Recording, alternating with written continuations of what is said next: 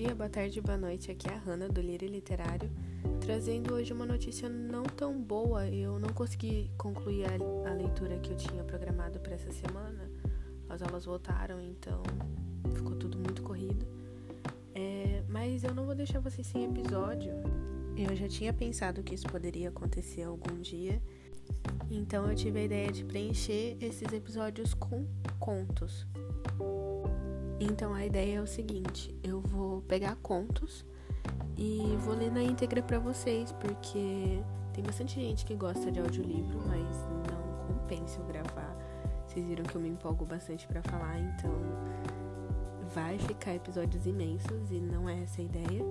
Então, nesse primeiro, eu peguei um bem bem curtinho de um livro que eu ganhei do meu melhor amigo, chama Contos de Fantasmas é uma edição da LPM Pocket, ou seja, é um livro bem pequenininho, rapidinho de ler, é, com vários contos e divididos em duas partes.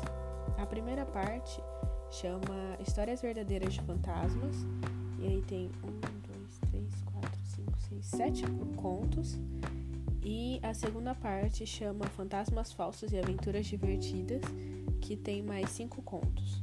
Então eu escolhi o primeiro conto da segunda parte que chama Um Acusador Fantasmagórico. Então vamos lá? Ouvi contar a história, que me parece verídica, de um homem trazido à barra da justiça por suspeita de assassinato, mas de um assassinato que ele não imaginava ser possível ao conhecimento humano desvendar. Quando teve de fazer o juramento no tribunal, declarou-se inocente e a corte começou a carecer de provas, só aparecendo suspeitas e circunstâncias. No entanto, todas as testemunhas possíveis foram examinadas, colocando-se estas, como de costume, em um pequeno estrado, para serem visíveis a todo o tribunal. Quando a corte pensou que não tinha mais testemunhas para inquirir e já estava o homem prestes a ser absolvido, ele deu um salto do lugar onde se achava, como se alguma coisa o amedrontasse. Recobrando, no entanto, a coragem, apontou com o braço para o sítio, onde se situavam usualmente as testemunhas para depor o julgamento. E fazendo sinais com as mãos, disse: Meritíssimo, isso não é justo. Isso não é legal. Ele não é uma testemunha legal. A corte ficou surpresa e não podia entender o que queria dizer o homem. Mas o juiz, um homem de mais penetração, compreendeu o que se passava e fazendo calar alguns da corte que desejavam falar e que talvez tivessem ajudado o homem a recuperar a razão, disse: Quietos! O homem vê alguma coisa a mais do que nós vemos e começou a entendê-lo. E virando-se para o prisioneiro, disse: Como? Ele não é uma testemunha legal? Creio que a corte aceitará o que ele disser quando vier falar. Não, meritíssimo, não é justo.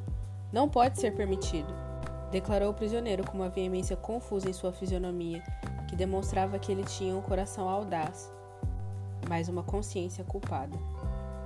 Por que não, meu amigo? Que razão você apresenta para isso? perguntou o juiz. Meritíssimo, nenhum homem pode ser testemunha de causa própria. Ele é uma parte, meritíssimo. Ele não pode ser uma testemunha.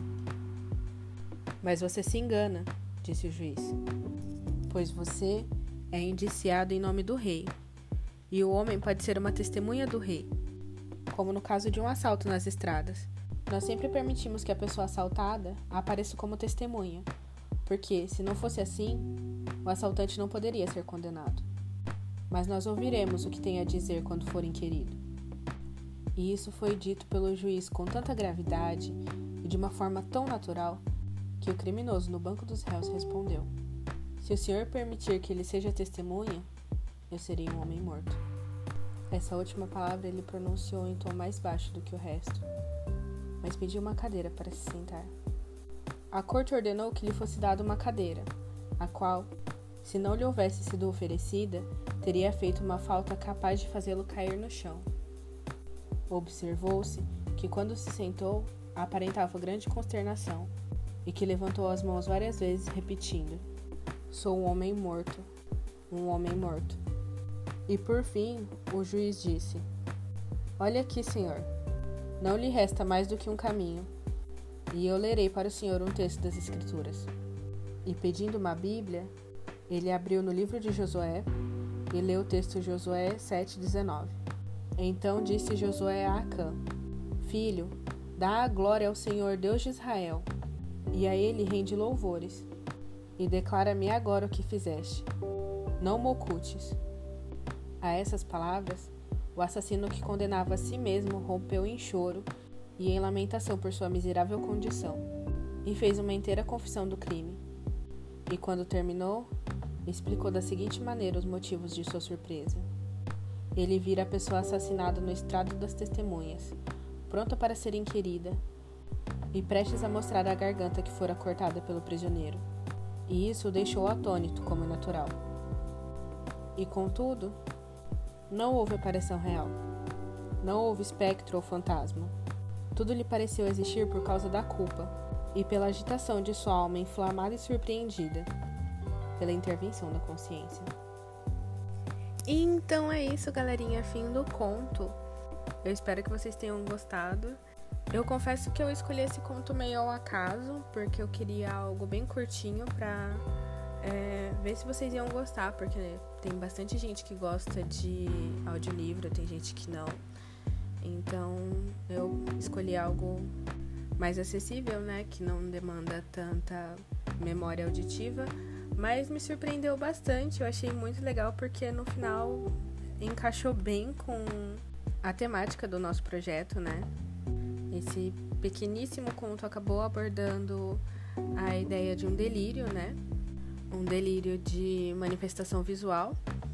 E eu acho que foi uma excelente prova de que até quando é, você não está pesquisando, procurando por algo relacionado à psicologia, é, um simples olhar diferente e você já consegue identificar várias coisas em qualquer tipo de texto. Então foi uma experiência bem legal. Eu não tô muito acostumada com esse tipo de escrita, porque às vezes parece algo super coloquial e às vezes tem um disse-lhe no meio. Aí eu dei até umas travadas na hora de ler, mas é tudo questão de costume e treino. Então nos próximos eu vou escolher algum texto que eu já tenha uma familiaridade melhor e que dê pra gente discutir alguma coisinha no final. Provavelmente por serem contos não serão é, episódios muito longos, mas se for o caso eu deixo o fichamento lá no Instagram. Então, quem tiver interesse em acompanhar as minhas leituras, conversar comigo, é só seguir lá no Instagram, Lírio Literário. Já já lá vai ter a atualização da minha leitura de Para Sempre Alice, que vai ser o livro roxo da nossa série das cores da conscientização, simbolizando o fevereiro roxo de conscientização do, da lupus, da fibromialgia e do Alzheimer. Eu tô vendo se eu vou conseguir trazer uma participação especial nesse episódio. Mas ainda não é nada confirmado, então se vocês quiserem saber dos detalhes e do andamento de todo o projeto, pode me seguir lá. E um último recadinho que eu tenho para dar, é, algumas pessoas vieram me perguntar como que funcionava é, as doações da plataforma Leu Vendeu. Então é assim. Então eu vou tentar explicar de novo um pouquinho melhor. É o seguinte, nessa plataforma é onde você encontra vários sebos que divulgam, compartilham os livros que eles estão vendendo, que eles têm parado lá na estante do acervo deles. Então ali você encontra é, livros bem mais em conta por serem usados, de sebos de vários lugares do país. Já os livros que vão para doação são de um outro projeto, um projeto interno da plataforma dos fundadores da plataforma, que tem como objetivo compartilhar a cultura.